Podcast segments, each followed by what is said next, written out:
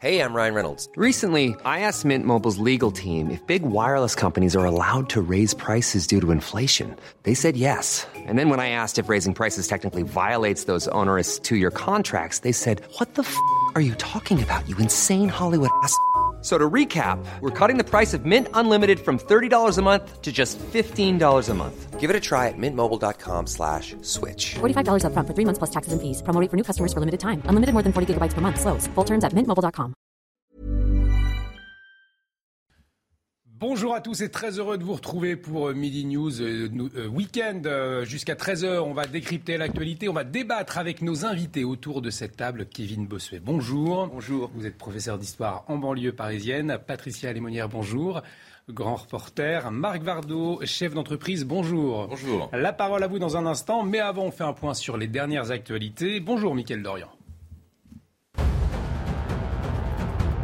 Bonjour Olivier, bonjour à tous. Premier départ en vacances ce week-end et les grèves qui se poursuivent dans les aéroports. Des dizaines de vols vont être annulés aujourd'hui. À Roissy-Charles de Gaulle seront concernés un vol sur cinq entre 7h et 14h au départ ou à l'arrivée de l'aéroport parisien. À l'origine de ce mouvement, les salaires du personnel des aéroports et leurs conditions de travail. En Ukraine, au moins 21 personnes ont été tuées la nuit dernière lors de frappes sur des immeubles près d'Odessa. Un nouvel acte de terreur russe selon le président Volodymyr Zelensky. Selon un dernier bilan publié par les services de secours, une frappe sur un immeuble d'habitation a fait 16 morts, dont 6 enfants. 5 autres personnes sont décédées, dont un enfant, dans un centre touristique.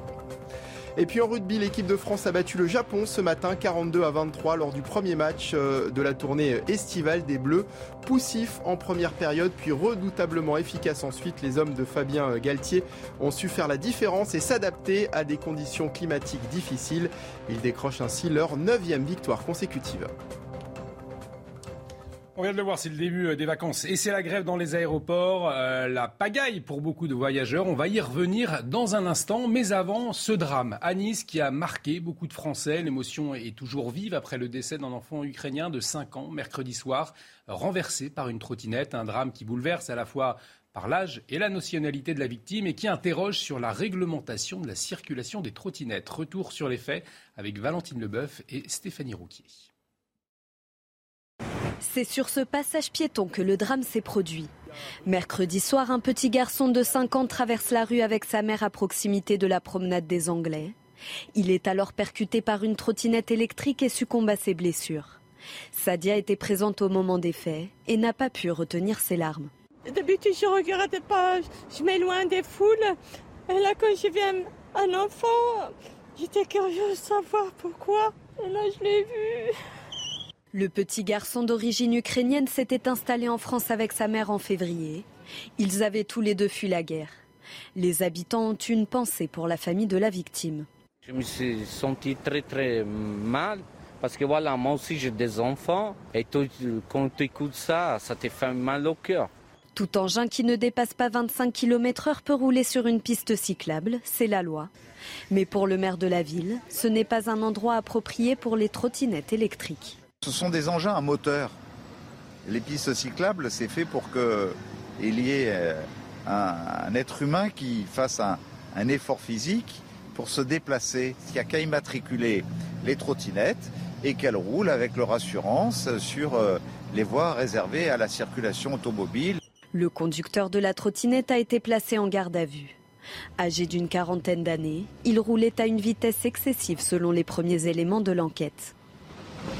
Et je le disais, donc un, drame qui relance le débat sur la réglementation des trottinettes euh, électriques. On, va accueillir Anan Bakiwi. Euh, bonjour, vous êtes secrétaire national du syndicat des commissaires de la police. Vous êtes euh, à Nice, peut-être pour, pour commencer, un drame qui bouleverse Nice et, bien au-delà.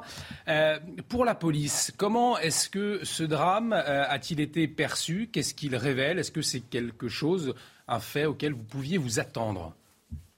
Je tiens d'abord à une pensée euh, pour euh, la famille de ce petit garçon. C'est un drame euh, terrible de perdre son petit garçon de 5 ans et demi dans des circonstances si tragiques. Bien sûr, pour les policiers, c'est quelque chose aussi dramatique également. Quand on intervient sur le décès d'un petit garçon, c'est jamais quelque chose d'anodin et sur lequel on, ressort euh, sans, enfin, on, pas d'émotion. Euh, ceci dit, la législation a évolué au fur et à mesure. La dernière en date, elle est assez récente, mais c'est vrai que la législation elle est assez floue et euh, en fonction de la vitesse, en fonction euh, du fait que certaines trottinettes sont bridées, on fait des différenciations. c'est extrêmement complexe. Euh, et les policiers, donc déjà, ont un arsenal à leur disposition qui est essentiellement contraventionnel au regard du non-respect si les trottinettes sont interdits de rouler sur le trottoir, elles peuvent rouler sur les pistes cyclables, ce qui est prévu par la loi, mais à une, vitesse relativement réduite, c'est-à-dire au pas, c'est-à-dire à peu près 6 km/h. Mais c'est vrai que la législation, elle est relativement floue, mais cette question des trottinettes pose aussi la question de manière globale sur le partage d'espace public aujourd'hui, euh, où on a l'impression qu'en fait, du moment que vous êtes en trottinette, à vélo, en scooter, vous êtes seul et la route vous appartient, donc l'espace public vous appartient. Donc une vraie question globale euh, sur laquelle il faut réfléchir. Adam euh, Bakiwi, vous restez euh, avec nous, vous réagissez hein, quand vous le souhaitez. Marc Varno, effectivement, ce drame, terrible drame, quelles conséquences en tirer Davantage de contrôle de la part des, forces de police Nous qui habitons tous dans, des communes où la trottinette est particulièrement utilisée, quel est votre sentiment? Mon sentiment, c'est que la réglementation, d'abord, est mal faite et que les forces de l'ordre ont autre chose à faire qu'à contrôler les trottinettes. Donc l'addition des deux fait que c'est une, situation totalement ingérable. Je pense que la première priorité déjà, c'est de rendre les trottoirs aux piétons. C'est-à-dire qu'il euh, y a aujourd'hui la possibilité pour certains maires d'autoriser les trottinettes sur les trottoirs. C'est un pur scandale. C'est un double scandale. D'abord parce qu'une trottinette sur un trottoir, c'est dangereux, tout le monde le sait. Et d'autre part, c'est un, scandale parce que euh, ça, donne de l'opacité à la loi. On ne sait pas si dans telle commune on a le droit et dans telle on n'a pas le droit. La législation aujourd'hui, elle est quand même relativement faible sur les trottinettes. Elles sont limitées à 25 km heure. Tout le monde sait qu'il n'y en, a pas beaucoup qui vont à 25 km heure. Il suffit de se déplacer dans Paris pour voir la vitesse de ces trottinettes. La deuxième chose, c'est que euh, le, code de la route est complètement absent en général des mmh. trois quarts des, conducteurs de trottinettes. Ils n'ont pas le droit d'être à deux dessus, ils sont souvent à deux dessus. Les enfants doivent avoir un casque, les enfants n'ont jamais de casque. La nuit, ils doivent avoir un gilet euh, réfléchissant et des feux ni l'un ni l'autre en général. Bon, ensuite, il ne faut pas s'étonner qu'il y ait des dizaines de morts et des, milliers de blessés. Je crois que malheureusement, c'est le prix à payer. Il faut une, réglementation qui est forte. Moi, je ne serais pas du tout opposé, bien au contraire, à ce qu'on les immatricule. Ça serait au moins très clair. Ils, seraient euh, soumis aux mêmes droits et aux mêmes règles. C'est ce que demande d'ailleurs Christian euh, Estrosi. On va le voir dans, un tweet à l'instant. C'est pas une mauvaise idée. Et de toute façon, tout ce qui consisterait à les faire contrôler euh, par les forces de l'ordre et vous à l'échec. Alors, justement, on va poser la, question à Nan euh, Oui, Aujourd'hui, euh, davantage de contrôle de, forces de l'ordre pour ces, ces trottinettes, c'est pas envisageable. Vous avez d'autres missions, d'autres chats à fouetter, j'ai envie de dire? Ça fait partie des missions, dans la mesure où nous travaillons sur la voie publique, euh, forcément, ça fait partie des missions auxquelles nous, que nous effectuons. bien évidemment, bon, si on parle de Nice, il y a quand même une police municipale qui est relativement importante et qui fait, de plus en, qui fait essentiellement pas mal de contrôles en ce sens-là. Mais c'est vrai que la législation est relativement floue. Donc, euh, entre celles qui, sont, qui peuvent jusqu'à 25 km/h et qui peuvent rouler sur les pistes cyclables, celles qui peuvent au-delà, à partir jusqu'à 50 km/h, qui doivent être immatriculées, homologuées, ce qui est rarement le cas, il y a vraiment une, vraie problématique euh, dans la mesure où c'est un flou euh, total, mais on revient toujours à la même chose, c'est-à-dire qu'il y a un moment, c'est un phénomène relativement récent et la législation elle s'adapte au fur et à mesure euh, de l'évolution, mais, c'est vrai qu'elle n'est est pas suffisante et elle n'est pas très claire. il y a beaucoup de villes qui proposent des trottinettes électriques en, libre service. ce n'est pas le cas à Nice. Hein? Non, non, non, il y a des, la location de trottinettes, mais en libre service tel qu'on le voit à Paris, à Lyon, dans de grandes agglomérations, à Nice, ça n'existe pas. Patricia Limonière, il faudrait commencer par là, interdire ces trottinettes euh, en libre service dans, les grandes villes? Il, y a, plusieurs choses, hein, parce que effectivement, on peut faire une, législation euh, supplémentaire et, décider et décréter que les trottinettes doivent être interdites sur les trottoirs de toutes les grandes villes. Après, il y a ce que peuvent faire, faire les maires, hein, parce qu'il y a des, municipalités où il y en a plus que d'autres, donc on le voit bien, il y en a qui interdisent euh, les trottinettes, d'autres pas, etc. Je pense qu'au-delà de, la question de, la législation euh, qui se pose euh, aujourd'hui, on est effectivement dans, dans, un espace urbain qui est agressé en quelque sorte par des nouveaux modes de pour se déplacer. Et donc, tous, ces modes cohabitent. On a les trottinettes, mais vous savez, on a la, roue unique, là, je ne sais plus mm son nom.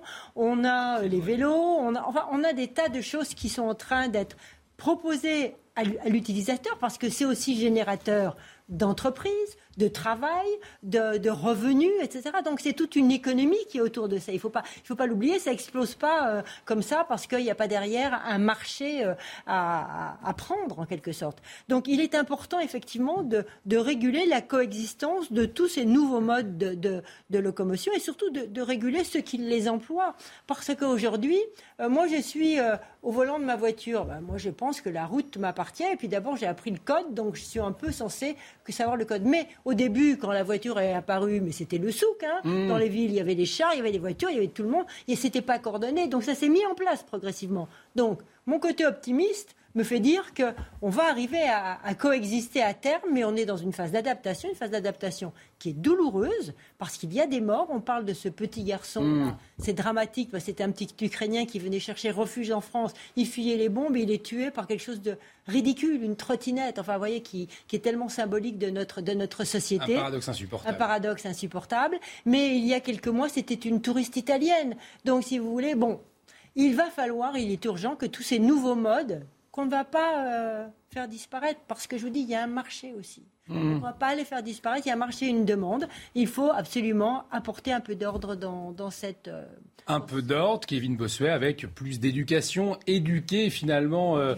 les, usagers, les usagers de la route qui prennent ces nouveaux moyens de transport. Bah, je pense que la meilleure éducation à faire, c'est d'interdire les trottinettes. Il n'y a pas besoin de trottinettes à Paris. Il y a des transports en commun, il y a des couloirs pour euh, circuler en vélo. Moi je, moi, je suis un piéton, je n'ai pas le permis de conduire. Moi, je vois les méfaits de ces trottinettes. Je connais une mamie qui s'est retrouvée à l'hôpital, tout simplement parce qu'elle était sur le trottoir. Elle s'est faite bousculer et elle s'est cassé euh, le fémur. Voilà, on en est là aujourd'hui. Les mamans avec les poussettes qui parfois sont obligées d'aller sur la route pour laisser passer la trottinette, c'est quelque chose qui n'est plus possible. La trottinette, c'est un truc de bobo, fait pour les bobos. À maintenant, commence à en avoir marre? Le but, c'est la sécurité collective. Et si on essaye de réguler les comportements de tous ces gens, on n'y arrivera pas. Nos policiers ont autre chose à faire que de faire la chasse aux trottinettes. Et surtout, la trottinette, ça donne un sentiment de liberté, un sentiment d'impunité finalement. Et il y a aussi un phénomène qui est en train de se développer, c'est le vol à l'arraché avec, ces trottinettes, notamment les colliers, les choses comme ça, qui sont en train de devenir un véritable fléau. Donc, à un moment donné, il faut endiguer ce phénomène par l'interdiction. Point final. Anan euh, Bakiwi, justement, vous qui êtes commissaire de, police, ces quelques chiffres édifiants. Euh, d'ailleurs, 120% d'augmentation des, euh, de la mortalité des, des, utilisateurs de trottinettes entre 2019 et 2020. En 2022, 22 morts, plus de, de 6000 personnes blessées à cause des trottinettes, effectivement, cette année. C'est quelque chose que vous constatez très clairement, ce phénomène? Ah, bien évidemment, on le voit, euh, je veux dire, il ne se passe pas euh, un mois sans qu'on ait euh, des personnes qui soient blessées, soit malheureusement décédées. Mais le problème des trottinettes, c'est aussi le fait qu'elles sont extrêmement faciles à débrider. Même si vous avez un système de bridage qui est mis en place par les constructeurs, elles sont extrêmement faciles à débrider. Donc il y en a qui peuvent aller jusqu'à des fois 50, 80, voire même 100 km/h. Vous avez aujourd'hui des applications qui permettent, en utilisant un Wi-Fi, de les débrider facilement. Donc il y a une vraie question aussi là-dessus, euh, savoir euh, comment on peut euh, justement empêcher ou alors avoir un blocage ou un bridage complet. mais quand vous avez des trottinettes qui peuvent aller jusqu'à 50, 60, 80 km/h, mais forcément les accidents sont inévitables, que ce soit pour le conducteur de la trottinette, mais surtout pour les usagers de la route. Kevin Bossuet nous, disait que ces, engins étaient particulièrement appréciés par les délinquants, notamment pour voler. Là encore, vous le constatez? Bah, vous savez, euh, je veux dire, la délinquance, ça s'adapte aussi euh, euh, en fonction des, nouveautés. Hein. la délinquance est, propre à utiliser tout ce qu'elle peut utiliser. Hein. Donc, toutes les nouvelles technologies ou nouvelles techniques sont utilisées. de ma part, je n'ai pas eu forcément de retour en ce sens-là, mais forcément, ça donne des idées aux personnes, notamment dans le cadre, comme disait M. Bossuet, des vols à l'arraché, que ça soit de montres, que ça soit de sac à main, enfin peu importe. Mais oui, forcément, il y, aura une utilisation, un détournement en ce sens-là. Comme on a eu à une période avec des gros scooters de gros cylindrés.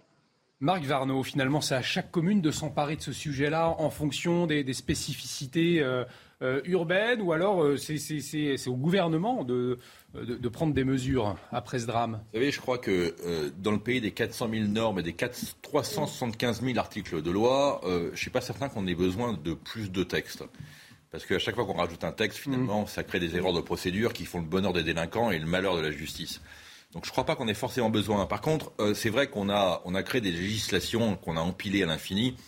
Et on se rend bien compte que face à un certain volume d'incivilité ou d'actions délinquantes, finalement, on est totalement impuissant. Pour parler très clair, aujourd'hui, il suffit de s'arrêter à un feu rouge à Paris, il n'y a plus un vélo qui s'arrête, il n'y a plus une trottinette qui s'arrête, il y a à peu près la moitié des scooters qui sont ceux qui sont supérieurs à 50 cm3. Ceux qui sont inférieurs à 50 cm3, qui sont les livreurs en général, savent qu'ils ne peuvent pas perdre de points, donc ils brûlent les feux.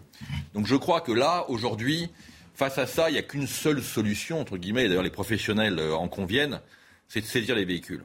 C'est-à-dire qu'en France, on a, on a horreur de ça. Mais en réalité, on se rend bien compte que si on veut faire respecter le code de la route par les livreurs et si on veut éviter que les trottinettes fassent n'importe quoi, la meilleure des sanctions, c'est la saisie. De dire, voilà, les amendes, la preuve est faite que ça ne sert à rien, puisque comme vous le savez, les, fameuses AFD sont recouvertes à 30%.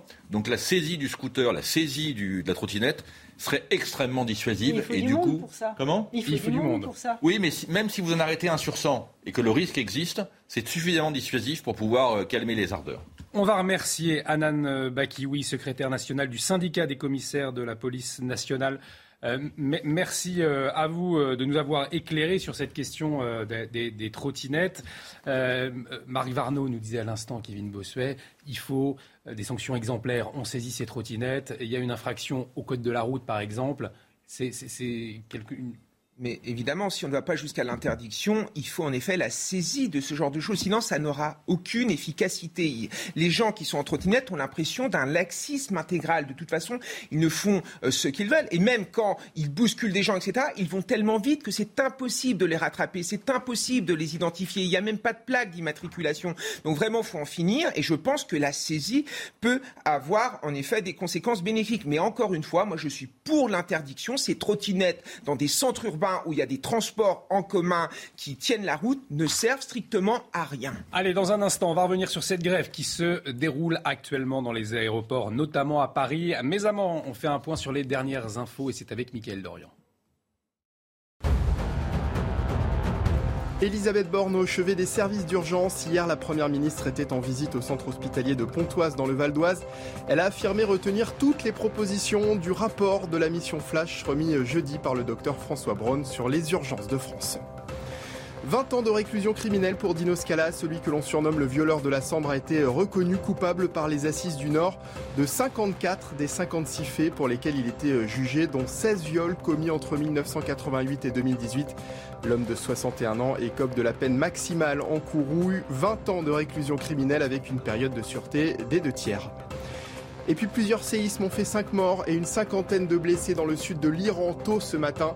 À Sayekosh, village le plus touché, plusieurs bâtiments se sont effondrés et la ville a été plongée dans l'obscurité. Le premier vice-président iranien Mohammad Mokber a appelé les responsables locaux à mobiliser tous les moyens disponibles dans la province pour porter secours aux victimes. Alors, on va tout de suite prendre la direction de l'aéroport Roissy-Charles de Gaulle. On va retrouver Mickaël Dos Santos. Bonjour. Euh, il y a donc une grève en ce moment à l'aéroport et c'est le début des vacances. La pagaille, en somme.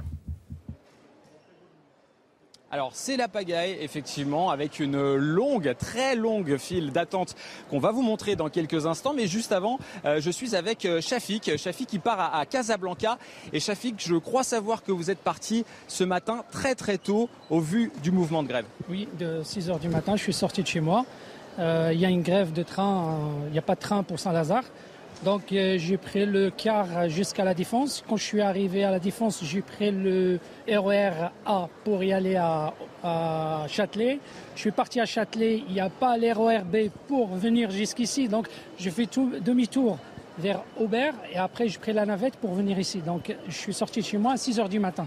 Il y a la queue, pareil comme ici, il y avait trop de monde, il y avait un monde de fou parce que les gens ils étaient même pas prévenu comme quoi il y a une grève SNCF aujourd'hui, euh, une grève euh, RATP aussi, je crois, sur leur... Donc, donc, la galère a commencé bien avant votre arrivée à Roissy-Charles de Gaulle Oui, depuis ce matin, depuis Monte-la-Ville. Monte la ville. Départ à 6h30, vous arrivez ici euh, sur Roissy, à l'aéroport de Roissy. Est-ce que vous avez étonné, vous avez été surpris de voir tout ce monde-là, cette longue, très longue file d'attente? Bah, Au contraire, moi, parce que c'est presque la même qui était ce matin sur euh, surmontent la ville pour prendre le car, pour, pour y arriver à la défense. C'était le même nombre de personnes presque. Les gens qui vont partir, les, gens qui partent au travail. Euh, euh, les gens qui partent en voyage. Vous, aviez, vous aviez été prévenu de ce mouvement de grève? Non, non, on n'était même pas au courant. Ce matin, on est arrivé à la gare SNCF, on a trouvé tous les écrans, ils étaient éteints. Donc il n'y a pas de train, zéro train, zéro train, il n'y a pas de circulation. Vous partez où à, Casablanca, à Casablanca, au Maroc. À Casablanca, au Maroc. Euh, est-ce que votre vol est, maintenu? Est-ce qu'il est à l'heure? On ne sait pas. On a, depuis 6 heures du matin, on ne sait pas si on va y arriver déjà jusqu'à l'embarquement parce que au mouvement qu'il y a là, on ne sait pas. Euh, on n'est même pas prévenu. Donc là, depuis 6 heures du matin, on ne sait pas ce qui se passe. Vous avez peur de, rater votre vol? Bah, C'est normal. Tout, on a passé un test PCR il y a trois jours. On avait le stress des tests. On avait le stress de ce matin, du voyage. J'ai quatre enfants. Euh, je vous dis pas, les bagages, les bagages à main, c'était un petit peu, c'était un petit peu euh, galère. Et si on vous annonce euh, maintenant, par exemple, que votre vol est, retardé de plusieurs heures, voire même annulé, vous faites quoi? Bah, Je ne sais pas ce que je vais faire. Je ne sais pas, je ne sais pas, je ne sais pas. Donc là, oui, c'est compliqué. Parce que même la famille m'attend là-bas et je ne sais pas quoi dire. Donc depuis ce matin, on n'est même pas prévenu, euh, comme quoi il y a une grève, et là, on est, on est piégé. Eh écoutez, je vous souhaite euh, bon courage. Je vous laisser continuer avec euh, cette euh, longue file d'attente qu'on va pouvoir découvrir. regardez avec, avec notre caméra. je ne sais pas si vous voyez ces images, c'est quand même assez impressionnant. Vous voyez ces chiffres sur le côté droit 8, 9, 10, 11. Eh bien, vous voyez ces chiffres. Eh bien, la file d'attente va encore plus loin. donc, c'est ici au terminal 2, uniquement des vols internationaux ou en partie euh, des vols internationaux, des vols long courriers. Et effectivement, la file d'attente est très très longue pour embarquer juste ici. Nous, on se situe en ce moment même au niveau de la porte euh, d'embarquement. Donc vous voyez, toutes ces personnes sont en train de faire la queue pour essayer de prendre leur vol. Alors, ce qui est aussi assez intéressant, on va pouvoir le voir euh, sur, euh, sur les panneaux qui sont juste ici au-dessus de nos têtes. Euh, vous voyez tous ces vols. Alors, vous vous dites effectivement, il n'y a pas de rouge, il n'y a pas de vol annulé. Il y a certes des vols qui sont pour le moment retardés, mais pas de vol annulé. Pourquoi? Eh bien, tout simplement parce que Aéroport de Paris a prévenu effectivement la plupart des voyageurs en amont pour leur dire que leur vol allait potentiellement être annulé, pour leur proposer des alternatives. pour le moment, il y a peu effectivement de voyageurs ici même à l'aéroport Roissy-Charles de Gaulle qui ont été euh, piégés, qui ont été euh, pris au dépourvu, qui se sont retrouvés avec leur vol annulé. Pourquoi? Bah, Pour la simple et bonne raison euh, que l'aéroport de Paris a proposé des alternatives à ces voyageurs, des vols qui ont été décalés parfois de plusieurs heures. Pas de mouvement de grève non plus, pas de syndicat ici à l'aéroport Roissy-Charles de Gaulle.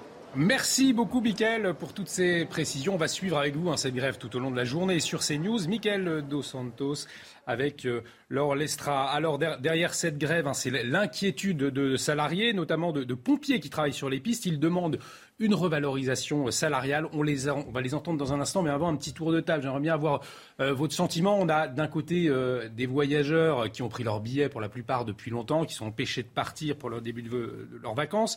Puis de l'autre, il y a quand même l'inquiétude, la colère de ces salariés. Kevin Bossuet. Non, mais je comprends l'inquiétude de, ces salariés, mais si tous les Français se mettaient en grève parce qu'ils estiment qu'ils sont sous-payés, le pays ne fonctionnerait plus. À un moment donné, il faut avoir un devoir de responsabilité. Nous avons tous souffert de la crise de la Covid. Cette année a été difficile. Il y a des travailleurs qui ont vraiment fait des économies pour pouvoir voyager, qui ont fait en sorte de tout organiser pour pouvoir partir le jour J. Et là, qu'est-ce qu'ils constatent? Les syndicats, évidemment, comme d'habitude, qui empêchent les gens de partir, qui sont là pour enquiquiner les autres afin d'obtenir des droits supplémentaires. C'est quelque chose qui n'est pas possible. Où est le service minimum? À un moment, ça ne fonctionne pas. Il faut un vrai service minimum avec des réquisitions. Non mais imaginez les touristes qui arrivent en France. Les avions ne décollent pas, les trains ne partent pas. C'est l'image de la France qui est touchée et je trouve que ces syndicats, depuis des années, par pur corporatisme, finalement ne font que salir l'image de notre pays. Pour moi, c'est un crime de Alors, euh, Marc Verneau, certains euh, diront que la grève, c'est un droit et qu'après tout, euh, on se fait entendre dans ces conditions-là. Oui, enfin, si l'Office des eaux et forêts des Vosges se met en, grève, en, grève 3 ans, ça ne dérangera personne, ils n'obtiendront rien. Hmm. Si les pompiers d'Orly se mettent en grève 24 heures, euh, c'est une affaire d'État. Je crois qu'il faut, il faut arrêter de confondre le droit de grève avec le droit de chantage, parce que finalement, c'est ça dont on parle. C'est-à-dire que faire la grève, évidemment, tout le monde y est favorable. Je connais personne qui est contre le droit de grève. Par contre, faire systématiquement des grèves dans les aéroports, dans les transports, euh, au moment des départs en vacances, ça c'est totalement scandaleux. La deuxième chose, c'est que, euh, c'est que euh, le, service minimum, comme vous le dites, le service minimum, il existe à la RATP. Donc c'est peut-être l'occasion aussi d'en parler. Le service minimum, il ne s'agit pas de mettre un titre. C'est une spécialité française, ça. On met un titre sur une loi ou sur un texte en disant voilà, maintenant nous avons le service minimum. Le service minimum à la RATP, il est inapplicable. Mm. Si on veut que ce soit applicable, ce qui est d'ailleurs le cas dans beaucoup de pays, il faut dans ces cas-là donner au préfet le droit de réquisition sans qu'il puisse y avoir de recours devant le tribunal administratif. Je, rappelle, bon, même s'ils ne sont pas forcément toujours des informations qui sont à la une, mais que euh, les réquisitions des préfets sont souvent déboutées devant les tribunaux administratifs par la suite, parce qu'en réalité, les textes sont tellement étroits que les pouvoirs des préfets sont limités. Soyons raisonnables, il y a des millions de Français qui partent en vacances même si leur grève est, légitime, dans le fond, tout le monde, effectivement, a un problème de pouvoir d'achat. Alors, on va écouter. Prenons pas en otage les vacances des Français. On, va écouter, justement, Marc, euh, on les a pas encore entendus, les revendications euh, des, grévistes. Regardez. La direction, elle a profité de la pandémie pour baisser les salaires. Euh, aujourd'hui, le trafic revient. Il n'y a plus aucun problème. Elle a supprimé des milliers, des milliers d'emplois, hein, 1150 à l'aéroport de Paris. On fonctionne à flux tendu. Et par ailleurs, ils refusent d'augmenter les salaires, ou en tout cas, ils nous euh, donnent euh, des augmentations de salaires qui sont euh, ridicules par rapport aux baisses qu'ils ont engendrées. Voilà, on a demandé à ce que les, salaires augmentent parce que venir au travail, ça devient compliqué. Pour ceux qui ont des salaires, comme nos patrons qui ont des gros salaires, donc l'inflation, ils ne le sentent pas. Mais pour un petit salarié un peu modeste, une augmentation de gasoil qui a presque doublé aujourd'hui, c'est compliqué de venir au travail. Alors, on entend ces, revendications. L'après-pandémie, est-ce que ça ravive la, la lutte des classes, finalement, Patricia? Je, ne dirais pas ça, je dirais que quand on regarde les revendications de ces salariés qui ont perdu 5%, je crois, pendant le Covid, on leur a demandé de faire un effort et de baisser leur salaire, grosso modo de 5%, et là maintenant, ils demandent un rattrapage, voire plus. Et ils font comme tous les grévistes depuis la nuit des temps, ils prennent le public en otage et ils font ça effectivement euh, euh tous les week-ends, là où, ça baisse. Moi, ce qui m'intéresse aussi, hormis le fait que je suis très opposé au fait de prendre les gens en otage, effectivement, mmh. euh, les usagers n'ont pas à payer. En fait, le problème, c'est entre la direction, l'ADP et les employeurs et, ce personnel. Et je n'arrive pas à comprendre comment des entreprises un peu conséquentes, comme les qui, qui gèrent ces grands aéroports, n'ont pas anticipé cette reprise euh, du trafic aérien. Comment n'ont-ils pas anticipé qu'il fallait réembaucher? Comment ont-ils pu penser une seconde que euh, les salariés allaient euh, faire des heures plus importantes, allaient se contenter finalement des salaires qui avaient été baissés? C'est logique. Euh, enfin, quand on est chef d'entreprise, on a des syndicats, on se dit bien, bah, ils vont en profiter, puisqu'ils ne sont pas assez nombreux. Donc, ils vont me, taper, ils vont me taper une grève. Et, une grève dans un contexte. Eh ben, dans le meilleur des, contextes. Et, dans un contexte aussi euh, d'une inflation galopante. Ah on va en, on va en parler justement juste après la pub. on y laisse la pub. Je vous donne la parole juste après, Patricia. subit aussi les mêmes problèmes que nous, l'Angleterre aussi. On n'est pas le seul. On en parle dans un instant. On fait une pause. À tout de suite sur CNews. Et de retour sur le plateau de Midi News Weekend, toujours avec Kevin Bossuet, Patricia Alémonière, Marc Varno. On va euh, parler du contexte de cette grève dans les aéroports, l'inflation galopante. Mais avant, un point sur les dernières actualités avec Mickaël Dorian. La Guadeloupe enregistre un net rebond de l'épidémie de Covid-19. 2299 nouveaux cas ont été annoncés par la préfecture de Guadeloupe pour les quatre premiers jours de la semaine contre 1542 la semaine d'avant, soit une augmentation de 48%. En Guadeloupe, selon le dernier bulletin sanitaire, seuls 25% de la population est triple vaccinée. André Santini visé par deux plaintes pour agression sexuelle. Le maire d'ici les Moulineaux, âgé de 81 ans, est visé par deux plaintes de deux employés de la mairie pour agression sexuelle et harcèlement sexuel et moral, selon nos confrères du Monde. Les plaignants seraient son ancien chef de cabinet et un ancien huissier. Et puis les États-Unis déterminés à poursuivre leurs objectifs pour le climat, nous pouvons les atteindre, a affirmé John Kerry. Une déclaration de l'émissaire de l'administration Biden pour le climat qui intervient au lendemain d'une décision de la Cour suprême américaine qui limite fortement les pouvoirs de l'État fédéral dans la lutte contre le réchauffement climatique. Et on parlait donc à l'instant de cette grève dans les aéroports et cette demande des salariés d'une augmentation salariale. On, fera un détour tout à l'heure euh, à Roissy-Charles de Gaulle pour retrouver Michael Dos Santos euh, sur place. Une grève, eh bien, pour demander donc une augmentation de salaire pour faire face à l'inflation. Une inflation galopante dans la zone euro, notamment liée à la guerre en Ukraine. La France n'est pas épargnée, mais un peu moins touchée que ses voisins européens. Les précisions d'Elisa Lukavski. Il y a d'abord ce chiffre record, 8,6% sur un an. Euh, c'est le taux d'inflation dans les 19 pays euh, de la zone euro. C'est le plus élevé enregistré par euh, l'Office européen des statistiques depuis la publication de l'indicateur en 1997. Une inflation qui n'épargne aucun pays hein, de la zone euro, même si la France est moins touchée que ses voisins, puisqu'avec 6,5% au mois de juin, elle affiche le deuxième taux d'inflation le plus faible de la zone euro, juste derrière Malte, et c'est 6, à titre d'exemple, le voisin allemand a une inflation de 8,2%, mais certains pays sont touchés euh, de plein fouet, en particulier ceux qui sont frontaliers de la Russie. L'Estonie, la Lituanie, la Lettonie ont une inflation autour des 20%, avec, vous le voyez, un record pour l'Estonie à 22%. Parmi les secteurs euh, concernés par ces hausses de prix, eh bien, il y a en premier lieu l'énergie, électricité, pétrole, gaz, plus 41,9% sur un an au mois de juin. L'alimentation euh, aussi hein, connaît euh, une flambée des prix, plus 8,9% en un an. Viennent ensuite les biens industriels. Vous le voyez, hein, l'inflation euh, de la zone euro, elle est très au-dessus de l'objectif fixé par la Banque centrale européenne d'un niveau proche de 2%. L'institution se prépare donc à relever hein, ses taux d'intérêt pour la première fois depuis 11 ans, quitte à ralentir la croissance. Et tout cela, bien sûr, ça impacte directement le, portefeuille des Français. Euh, on le voit, la France qui n'est pas épargnée, mais qui est mieux lotie que ses voisins euh, européens. C'est quoi? C'est les coups de pouce du, gouvernement qui, permettent euh, ces chiffres? Alors, je crois qu'il y a beaucoup à dire. La première des choses, c'est que, évidemment, on, remarque tous que les prix flambent et que l'inflation reste en dessous de 10%. L'explication, bah, en cinq lettres, hein, enfin en six lettres, c'est l'INSEE. C'est qu'en réalité, le calcul de l'inflation en France, le, panier de l'INSEE, puisque l'INSEE euh, a un panier de produits qui sert de, référent, aujourd'hui, l'augmentation, par exemple, de l'alimentation de 10% ne peserait que 1,7% dans l'indice total alors que euh, ça devrait peser beaucoup plus. On voit bien que l'inflation aujourd'hui, elle n'est pas, elle est pas à 6,5, hein, elle est à 10 ou elle est à 15, hein, sans vouloir euh, mm. avoir un discours, un discours alarmiste. Et cette inflation, euh, elle a des causes qui sont extrêmement identifiées et sur lesquelles les leviers pour les solutions vont être extrêmement compliqués. Alors c'est vrai qu'on parle du, des chèques pouvoir d'achat, on parle, de, on parle de, toutes les façons dont on va pouvoir aider la consommation et le pouvoir d'achat des Français.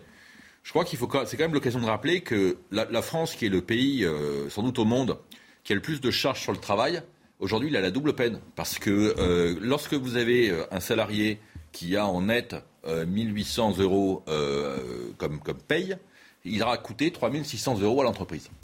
Et je crois qu'il est temps de se poser vraiment la question du coût du travail en France, qui a cette double peine, coût du travail exorbitant et, et revenu net pour le salarié qui est, qui est, qui est relativement faible. Alors pour le moment, le, gouvernement, euh, notamment par la voix de Priscatevno, qui s'est exprimé ce matin, euh, eux, le gouvernement préfère des mesures un peu plus euh, ciblées. On l'écoute. Il ne s'agit pas d'additionner ou de mettre l'une après l'autre les mesures des uns et des autres et de se dire super, alors là c'est LR, là c'est la LFI, là c'est PS, là c'est PCF. Il s'agit de voir une cohérence parce que vous le savez très bien, des mesures, notamment sur le pouvoir d'achat, ça a des implications aussi sur le budget.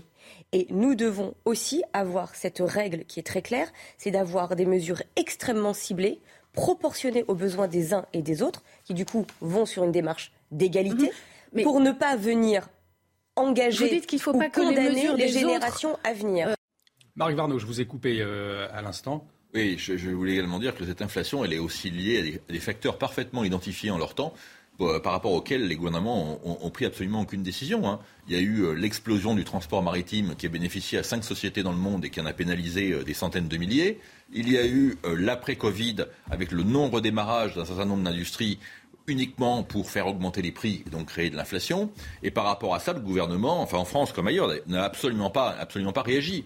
Et donc cette inflation qui a été dopée par la guerre en Ukraine et par l'explosion des, prix de, des, matières, des, matières, premières et des, des énergies, aujourd'hui va être extrêmement difficile à contrôler. Parce que, euh, Patricia Lémonière, c'est vrai qu'il y a des produits de première nécessité euh, dont les prix ont, explosé et c'est pas forcément finalement lié à la guerre en, Ukraine. C'est euh, Michel-Édouard Leclerc d'ailleurs qui a attiré l'attention sur ce sujet-là. La France insoumise, elle, elle, va lancer une enquête parlementaire justement à ce sujet.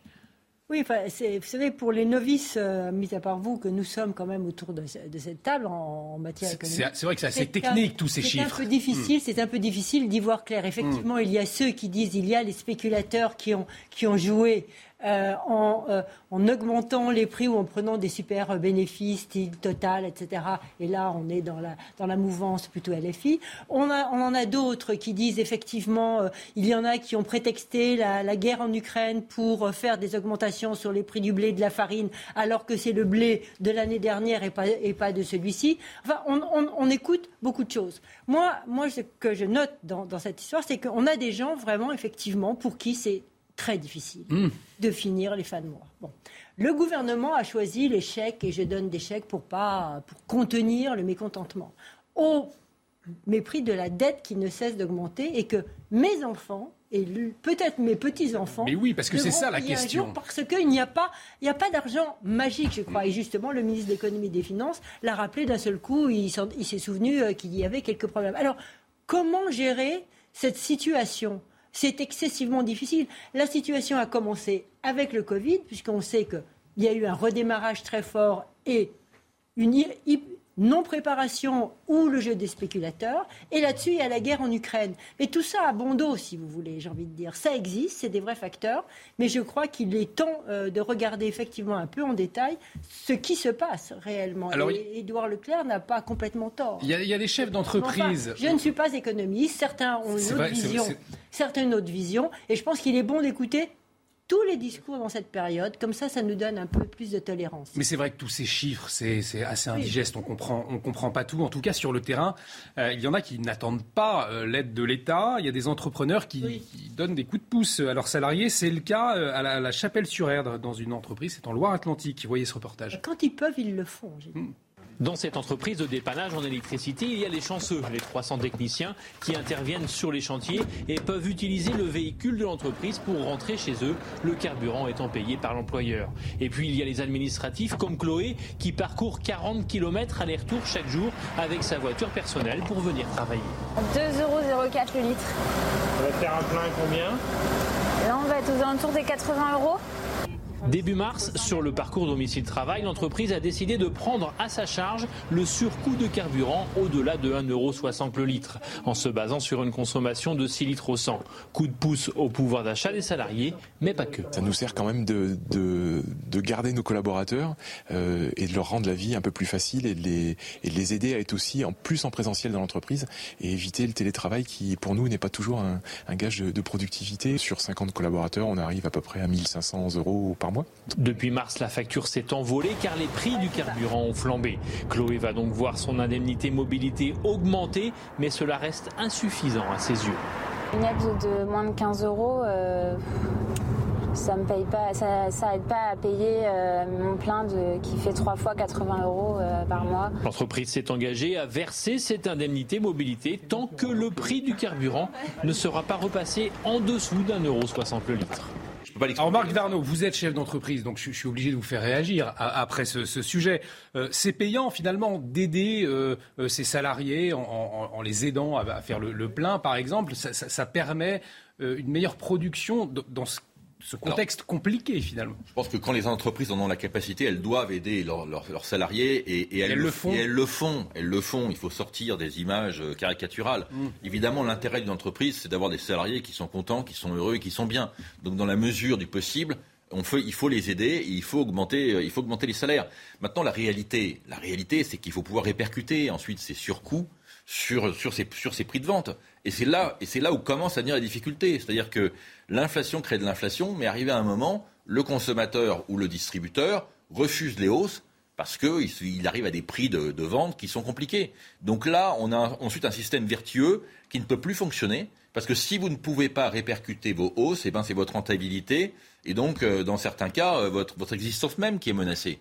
Là, on ne parle pas d'inflation à 2-3%. On est reparti sur une inflation comme il y a 40 ans à 10-15%. Ça n'a absolument rien à voir. Et moi, ce qui me fait peur, c'est que je vois qu'il y a beaucoup de politiques aujourd'hui qui réagissent sans l'expérience de l'inflation qu'on a eue il y a 40 ans, comme si on avait une petite inflation. Non, le niveau d'inflation aujourd'hui va imposer des mesures extrêmement difficiles, et ça va être d'autant plus compliqué que la France, pour être très clair, aujourd'hui est ruinée. On a 160 mmh. milliards de déficit public, 80 milliards de coûts de la dette supplémentaire.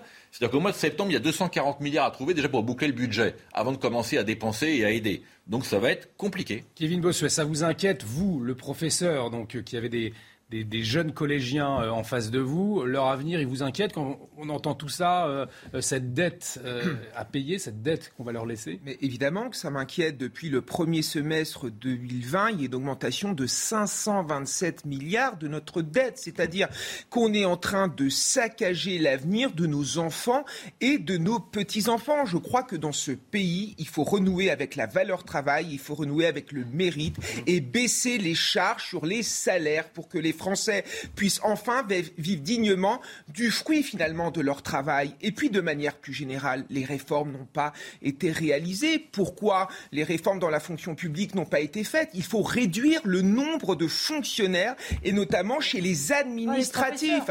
Non, non, mais les professeurs. Non, les, les, professeurs, on en manque. Non, les, professeurs. Pourquoi on en manque des professeurs? Tout simplement parce que je, moi, je suis pour le travailler plus pour gagner plus. Il n'y a pas assez de professeurs actuellement, ben, on a un quota euh, dans la profession de 18 heures qu'on a certifié et 15 heures de cours qu'on a agrégé. Il faut augmenter cela sous la forme d'heures supplémentaires afin de donner du pouvoir d'achat aux enseignants. Et quand vous arriverez à des salaires à 2500 ou 3000 euros, croyez-moi, il y a à nouveau des gens qui voudront être professeurs. Il faut travailler plus pour gagner plus. Et ceux qui nous racontent qu'une heure supplémentaire en plus, c'est terrible, qu'ils ne vont pas pouvoir la faire. Moi, j'entends des collègues qui me disent ça, mais dans ce cas-là, qu'ils abandonnent le métier et qu'ils fassent autre chose. Le métier d'enseignant, ce n'est pas un métier de, de maman à mi-temps, c'est un vrai métier euh, auquel on doit redorer le blason en donnant des vraies perspectives de carrière et un vrai salaire. Patricia.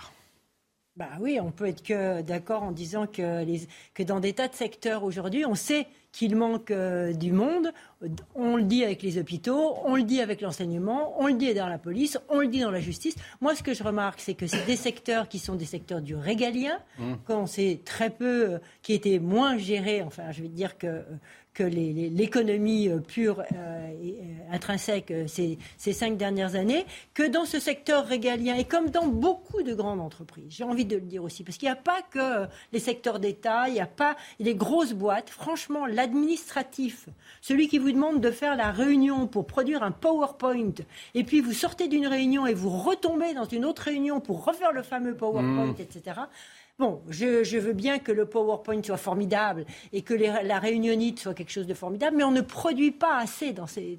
je, voudrais, je voudrais voir ce que c'est que la productivité de ces réunions. Et ces réunions ne sont pas que dans le secteur public. Il faut sortir de, cette, de cette idée. Elles le sont mais elles le sont aussi beaucoup dans les grosses entreprises. Et c'est pour ça qu'il y a des tas de jeunes aujourd'hui qui disent, oh là là, fini, moi je, je pars créer ma petite entreprise ou je pars en télétravail, je ne veux plus de ces gros mammouths Mhm. Euh, qui nous dirige. On a un problème de mammouth en France. Marc Varno, une minute pour conclure sur ce sujet de l'inflation, avant de parler finalement. Je crois qu'on ne peut pas mélanger les, je crois qu'on peut pas mélanger les deux sujets. Une, une entreprise, même elle est grande ou elle est petite, si elle, si elle a des, soucis de gestion, bien le patron est viré en général. et donc les choses. Je vous dire que non. Bah, écoutez, dans beaucoup d'entreprises, c'est le cas. Dans l'administration, le problème de fond aujourd'hui, c'est que si on regarde les deux budgets qui ont le plus augmenté ces, ces derniers demi-siècles, c'est l'éducation et la santé. Et si on regarde les deux sujets les deux, les deux sujets régaliens qui fonctionnent de plus mal, c'est l'éducation et la santé. la santé, on va parler dans un instant. L'explication est simple. D'un côté 35 heures, de l'autre côté 30% administratif. Eh ben ces deux, ces deux grandes administrations ne fonctionnent plus. Bravo. Et je le dis en tant que fonctionnaire, bravo. Alors on va parler, on va parler justement de la situation des hôpitaux puisqu'il y a une, une mission flash, vous le savez, qui avait été commandée par l'Elysée. Elisabeth Borne a retenu toutes les mesures, 41 pour, euh, pour l'hôpital. On va en parler dans un instant, mais tout de suite, on fait un point sur les dernières actualités et c'est avec Mickaël Dorian. Premier départ en vacances ce week-end et les grèves qui se poursuivent dans les aéroports. Des dizaines de vols vont être annulés aujourd'hui à Roissy-Charles de Gaulle. Seront concernés un vol sur cinq entre 7h et 14h au départ ou à l'arrivée de l'aéroport parisien. À l'origine du mouvement, les salaires du personnel des aéroports et leurs conditions de travail. Un an après le scandale international autour du logiciel espion Pegasus, une source proche du dossier affirme que l'enquête a été confiée à un juge d'instruction. L'année dernière, le parquet de Paris avait ouvert une enquête sur l'espionnage de journalistes français pour le compte du Maroc qui contestent les faits. Leur téléphone aurait été infiltré par le logiciel Pegasus. Et puis les premiers couples de même sexe se sont dit oui hier en Suisse. Le pays a officiellement adopté le mariage pour tous par référendum en septembre dernier. La Suisse était l'un des derniers pays en Europe occidentale à franchir le pas. Les premiers sont les Pays-Bas à l'avoir fait, c'était en 2001. Les Et on en vient à la situation dans les hôpitaux au début de cet été. Les professionnels de santé euh, alertent depuis plusieurs mois sur la situation, notamment euh, dans les urgences. Ils craignent un été de tous les dangers, alors que les cas de contamination ne cessent d'augmenter ces derniers jours. Reportage aux urgences d'Arcachon. L'hôpital d'Arcachon est sous tension. La saison estivale et le triplement de la population dans cette zone touristique menacent des plannings déjà très serrés aux urgences. Les urgences, par essence, euh, s'adaptent toujours. Euh, c'est peut-être notre problème, c'est qu'à force de s'adapter, on ne se rend pas compte que, que, que c'est dur et qu'on est en difficulté, et qu'au bout d'un moment, on ne pourra plus nous ada- s'adapter. Mais, euh, mais voilà, pour l'instant, de toute façon, on répond à la demande, mais c'est vrai que ce n'est- ça se fait dans la douleur. La grande interrogation, c'est cette vague de Covid-19 qui arrive. On ne connaît pas encore ses conséquences sur les arrêts de travail des personnels et sur l'afflux de malades. L'autre problème des urgences, c'est la gestion du stress, celui des soignants, mais aussi celui des personnes qui attendent parfois plusieurs heures. Ici, on mise sur les caméras de surveillance pour leur effet dissuasif. Les gens sont en vacances, donc euh, euh, ben s'ils viennent aux urgences, ça va leur perturber leurs vacances. Donc ils n'arrivent pas dans le même état d'esprit et effectivement il y a plus de tension. Les gens savent qu'ils sont filmés, euh, du coup particulièrement aux urgences, donc ça peut avoir un effet dissuasif. Bien sûr, de temps en temps, euh, il se peut qu'il y ait euh, peut-être trop de monde, un, un afflux euh, de, de, de- de demandes. Il faut arrêter d'accuser, il faut essayer de comprendre, il faut surtout être, se respecter les uns les autres. Pour absorber la surcharge de travail estivale, l'hôpital compte sur le renfort de deux médecins de ville chaque jour. Ils aideront les urgentistes pour soigner toutes les pathologies sans gravité en juillet et en août. On constate donc l'inquiétude de- de- dans les urgences. La pandémie, elle a commencé il y a plus de deux ans. On a le sentiment finalement qu'aucune leçon n'a été tirée euh, euh, à l'hôpital. On est toujours au même point dans, le- dans les services publics. Bon, il y a eu cette mission flash, hein, 41 mesures, on, on va y revenir, mais aucune, on n'a pas tiré les leçons de la pandémie finalement. euh, C'est-à-dire que là, il y avait eu le Ségur de la santé, souvenez-vous Pas avec des mesures qui, qui, étaient- qui sont avérées totalement insuffisantes. Et, le- problème, c'est euh, les lits continuent de fermer, mais les lits continuent de fermer, on ne cesse de le répéter parce qu'il n'y a pas assez de personnel. Donc il y a deux choses. Là, il faut gérer en urgence la crise de l'été, il faut la passer, hein, parce qu'effectivement, ils sont épuisés, ils sont fatigués, ils veulent partir, euh, ils ont le droit comme tout le monde à se reposer. Il faut gérer cette crise de l'été. Donc là, on a une boîte à outils, on va voir comment ça va se gérer. Il y a des bonnes idées dedans, enfin, on en reparlera. Et puis, il faut gérer le problème qui est à beaucoup plus long terme, c'est-à-dire c'est une refonte de notre système hospitalier, si tant est que la France veut garder un système hospitalier. Parce que pour l'instant, vers quoi on se dirige? On se dirige vers un hôpital ultra sophistiqué et perfectionné pour des maladies très pointues que le, le secteur privé est très coûteuse à gérer, que le secteur privé ne peut pas prendre en charge parce que pas assez rentable, et la gestion au quotidien de la bobologie. Eh Alors c'est ça, il y a- y, y un appel, bien. Eh il y a un appel aux franchement, Français justement. ah Oui, mais attendez, on va, qu'est-ce qu'on va faire avec le 15 on- Alors, on va, dé- on va enlever de la saturation dans les urgences on a et on va saturer le solutions. 15. On a des solutions. Ah, il y a d'autres solutions que ça. On a des solutions. Kevin. Non, je suis d'accord avec ça. Il y a entre 20 et 40 des gens qui vont aux urgences qui n'ont pas à être ici. C'est quelque chose qui est énorme. Nos urgences ne sont pas un centre de bobologie pour hypochondriaques en mal d'attention. Enfin, à un moment, ce, non mais ce n'est- non mais je suis désolé. À un moment, il faut, non, Non, il faut responsabiliser bah, les gens. dans les Moi, je, oui, mais je vais dans les hôpitaux. J'ai un ami qui travaille aux urgences. Il en a marre de recevoir des gens qui viennent pour un oui ou pour un non. À un moment, euh, il faut être un petit peu responsable, ne pas engorger le système des urgences et peut-être faire appel aussi à la médecine de ville. Mais et c'est comme ça que ça fonctionnerait beaucoup de mieux. Ville, quand vous n'en avez pas, quand vous n'avez pas de médecin de ville, quand celui que vous appelle, il n'est pas là, il peut pas répondre. Parce qu'aussi, il y a un vrai problème avec les médecins de ville aujourd'hui. Il y a un problème aussi bien à Paris que dans les provinces, que dans les campagnes. Donc il y a un vrai problème dans les médecins de ville. Je crois que c'est vrai, mais on a aussi peut-être un autre sou, pardonnez-moi. Non, mais attendez, je suis. Patricia, vous finissez, puis vous conclurez, Marc on arrive au terme de Effectivement, on ne peut pas dire que euh, tous les gens euh, vont à l'hôpital comme ça parce que c'est pas cher, euh, etc. Effectivement, c'est énorme. Mais... Le mot de la fin pour Marc Varnaud. Juste deux choses très rapidement. Hein. La santé, c'est quand même 2 millions, 2 millions de personnes. Hein. Je, Voilà, 2 millions de personnes. C'est la seule administration qui a augmenté de 12% ses effectifs en 4 ans, entre 2013 et 2017 de mémoire. Et pourtant, c'est une administration qui fonctionne extrêmement mal, extrêmement mal. Je pense qu'il y a beaucoup de raisons à ça. D'abord, premièrement, le vieillissement de la population fait qu'on vieillit, mais malheureusement, on est en mauvaise, en mauvaise santé. Et je pense qu'il est temps quand même de se poser la question sur le coût des soins. Je vous remercie. Pour, les coups, pour les coups, voilà, il nous reste, voilà. deux secondes. Voilà. Et, juste, la dernière phrase. Juste une dernière phrase.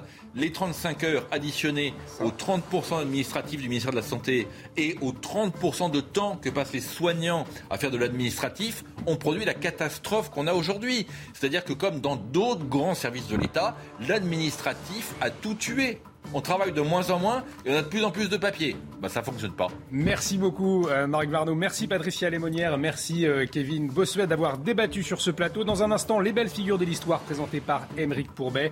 À 14h, l'actualité revient. Ce sera la belle équipe avec Barbara Klein. Et puis, je vous retrouve à 17h pour euh, Punchline. Très bel après-midi sur Merci à vous. Merci.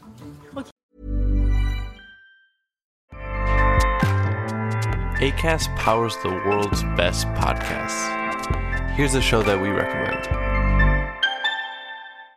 This is Roundabout Season 2, and we're back to share more stories from the road and the memories made along the way. We're talking rest stops, if we're stopping to get gas. You will be timed. you will be for sure. Misguided plans. I grew up in the city, so I have like, you know, a healthy fear of real extreme darkness. this was like wilderness. A lot of laughs. Y'all weird, but you, yeah, you, you were different. Like you were real different, bro. I can't really put my finger on it. And so much more. Just goes to show that unexpected yeah. things sometimes are the best when it comes to a road trip. Roundabout Season 2, presented by Nissan, is live now with new episodes rolling out every Thursday. Listen and subscribe wherever you get your podcasts.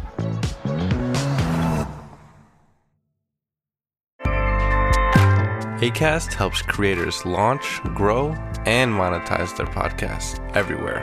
ACAST.com.